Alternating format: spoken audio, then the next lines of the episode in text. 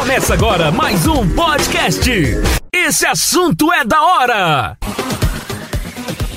Olá, meus amigos e minhas amigas. Eu sou o professor Nelson Gonçalves, especialista em História das Revoluções e dos Movimentos Sociais e também especialista em Gestão Pública.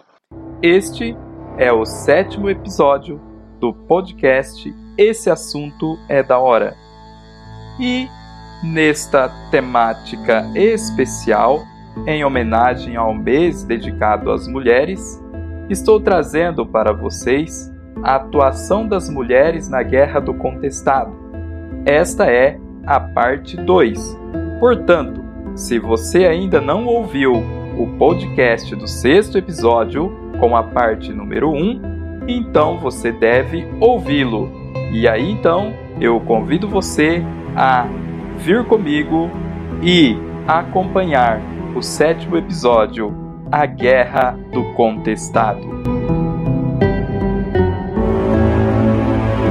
A Guerra do Contestado foi um conflito entre os anos de 1912 e 1916 entre as fronteiras do estado do Paraná e Santa Catarina. Essa região era povoada por sertanejos, populações pobres, oprimidas, que não possuíam terras e padeciam com a escassez de alimentos. Para Queiroz, em 1977, dizia: pela pobreza e pela economia de subsistência, o modo de vida dos caboclos era similar ao dos indígenas. E continua ele: a vida simples que levava o sertanejo proporcionava também formas simples de religiosidade. Benzedores, puxadores de reza e eremitas faziam parte do universo mágico do povo do sertão do contestado. Um exemplo é em Aimídia, que morava em uma gruta em Três Barras. Como o conflito adquiriu características messiânicas, Emídia se dedicou por manter a fé viva, puxando rezas, fazendo benzimentos e curando feridos. Os camponeses que viviam no contestado era sobre a opressão de grandes latifundiários da região e das empresas estadunidenses que operavam na região. A empresa Brasil Railways, responsável pela implantação da via ferroviária que uniu o Rio Grande a São Paulo, e uma madeireira, a Lumber, ambas de propriedade do empresário Percival Farquhar. A Brasil Railway obteve do governo, como forma de remuneração pelos serviços prestados, o equivalente a 15 mil metros de terras. Isto em cada margem da estrada de ferro, as quais tinham que obrigatoriamente ser povoadas por estrangeiros. Para Serpa 1999, o que a Brasil Railways mais almejava era explorar as riquezas da floresta nativa, especialmente a erva mate, seus pinheiros e embuias.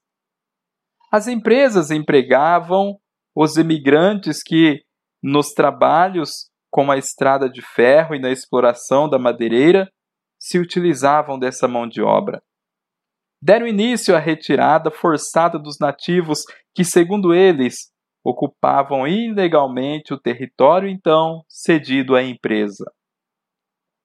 Essa atitude revoltou os sertanejos e foi o estopim para o conflito que se destacou por sua característica sociopolítica, colocando os nativos contra o governo, a multinacional e as oligarquias da região, não só homens, mulheres e crianças caboclos foram prejudicados com o cedimento das terras. O ambiente natural também começou a ser devastado. Assim, eu convido você a vir comigo acompanhar esta instigante história que ocorreu em território brasileiro, a Guerra do contestado. E por falar então em meio em que foi devastado com o início do cedimento de terras a empresa Brasil Railways modificou também a paisagem do meio ambiente. Cursos de rios foram modificados. A vegetação das margens de rios e riachos foi totalmente devastada. Enorme quantidades de árvores, como araucárias, pinheiros, foram derrubadas, sem que houvesse perspectiva de replantio, a fauna também sofreu a ação destruidora do homem, a ação que foi devastadora em relação ao meio ambiente e, consequentemente, contra o próprio homem. Os sertanejos encontraram o apoio que precisavam em monges religiosos que peregrinavam pelo sertão para resistir à invasão estrangeira. Para Braik, em 2015, o ano de 1912. O monge conhecido como José Maria une-se aos sertanejos insurgentes, instituindo assim vários povoados com autoridade própria e igualdade social, ignorando qualquer mandado divino da República.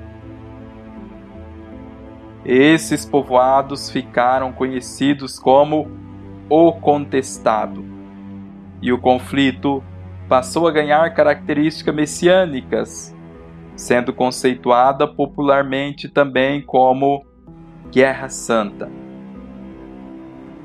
Em pouco tempo, José Maria ganhou a admiração e a confiança do povo. Um dos fatos que lhe garantiu certa notoriedade foi a história de supostamente ter ressuscitado uma jovem teria também curado a esposa do coronel Francisco de Almeida, vítima de uma doença incurável. Ainda segundo Braik, com estes episódios, o monge ganhou mais fama e credibilidade ao rejeitar terras e uma grande quantidade de ouro que o coronel agradecido lhe queria oferecer. José Maria destoava do perfil de outros curandeiros que passaram pela região, pois, de acordo com Queiroz 66, era metódico e organizado, chegando a possuir anotações de prescrições, tendo inclusive uma pequena farmácia de medicamentos naturais. Cabe destacar que, segundo Vinhas de Queiroz, no mesmo ano de 1966, ninguém sabia onde de fato nasceu José Maria e nem mesmo de onde veio. Para ele, o monge parecia ter mais de 40 anos e pertencia às fileiras do Regimento de Seguranças do Paraná, onde havia chegado ao posto de cabo, antes de desertar. No entanto, mesmo neste particular, não se pode ter absoluta certeza. Pelo menos, não consta dos arquivos estaduais que nela tenha figurado, em algum momento, Miguel Lucena Boaventura, uma vez que este era o nome verdadeiro, nome de batismo de José Maria. Parece que foi isto sim soldado do exército, e andou alistado num batalhão rodoviário encarregado de construir a estrada que ligava Guarapuava a Foz do Iguaçu, no Paraná. Daí é que teria desertado e ido para a região do contestado. O poder estatal não viu com bons olhos o trabalho do religioso José Maria, que passou a representar um risco para a ordem e segurança da região. Ele e seus seguidores, entre eles as chamadas Virgens do Contestado, aparecendo aí a figura das mulheres nesta guerra. Foram severamente reprimidos pelas multinacionais e pela Guarda Armada do governo. O governo federal pretendia por fim aos povoados sertanejos, E em outubro de 1912, um pequeno grupo de catarinenses que havia acampado em Taquaruçu, formando uma pequena comunidade juntamente com José Maria, que ao ser expulso pelo superintendente de Curitibanos, atravessou o Rio do Peixe, refugiando-se no povoado de São João do Irani. Com o acerramento das tensões e intrigas por terras, a atitude foi considerada como uma invasão de catarinenses, merecedora de retaliação armada. O Paraná enviou à área uma expressiva força de seu regimento de segurança para expulsar os pseudos invasores, vindo a combater com defensores de José Maria no Banhado Grande. Violento confronto que resultou na morte de pelo menos 21 pessoas. Entre os mortos estava o próprio monge José Maria e o comandante militar João Gualberto também foi morto. Este confronto provocou grandes contestação em Curitiba dando início oficial então à Guerra do Contestado. Os sertanejos, inconformados com a morte do seu líder, iniciaram uma guerra civil. Novas sedes foram constituídas por seus sectários, que não pensavam em se render. O governo federal, que ávido por acabar definitivamente com o conflito, resolveu utilizar todo o seu poderio militar e acabar de vez com as últimas fortificações resistentes, utilizando para este fim um grande contingente de soldados equipados com fuzis, canhões, metralhadoras e aviões. Após este relato, é necessário ressaltar que a participação direta das mulheres no conflito ocorreu após a morte do monge José Maria, as quais começaram a organizar as comunidades, o que levou à resistência até o fim do conflito. Conforme relata Fiana em 2011, com a vitória, quem mais ganhou com o conflito foi o exército brasileiro, que, vindo desgastados anteriores desde a Guerra do Paraguai, campanha de canudos e participações desarticuladas em revoltas, os governadores Afonso Camargos do Paraná e Felipe Schmidt de Santa Catarina aceitaram que dos aproximadamente 48 mil quilômetros em disputa, 20 mil quilômetros quadrados, ficassem com os paranaenses e 28 mil com os catarinenses. Os paranaenses cederam Itaiópolis, Pampanduva e Canoinhas, mas recuperaram Palmas e Clevelândia, a cidade à margem esquerda do rio Iguaçu, que havia sido fundada por paulistas e acabou dividida. União da Vitória ficou para o Paraná e Porto União para Santa Catarina. E em 19 de janeiro de 1918, a União anistiou todos os envolvidos na Guerra do Contestado, ainda de acordo com Martins 2007 a eclosão do conflito ocorreu em um contexto de complexas variantes.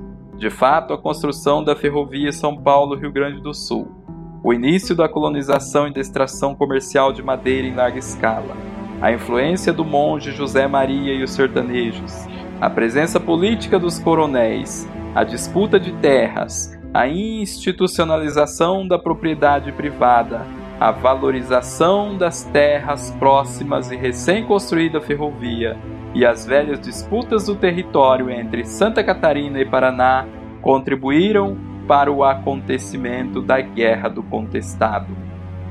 Meus amigos e minhas amigas, vou ficando por aqui neste episódio. Esse assunto é da hora!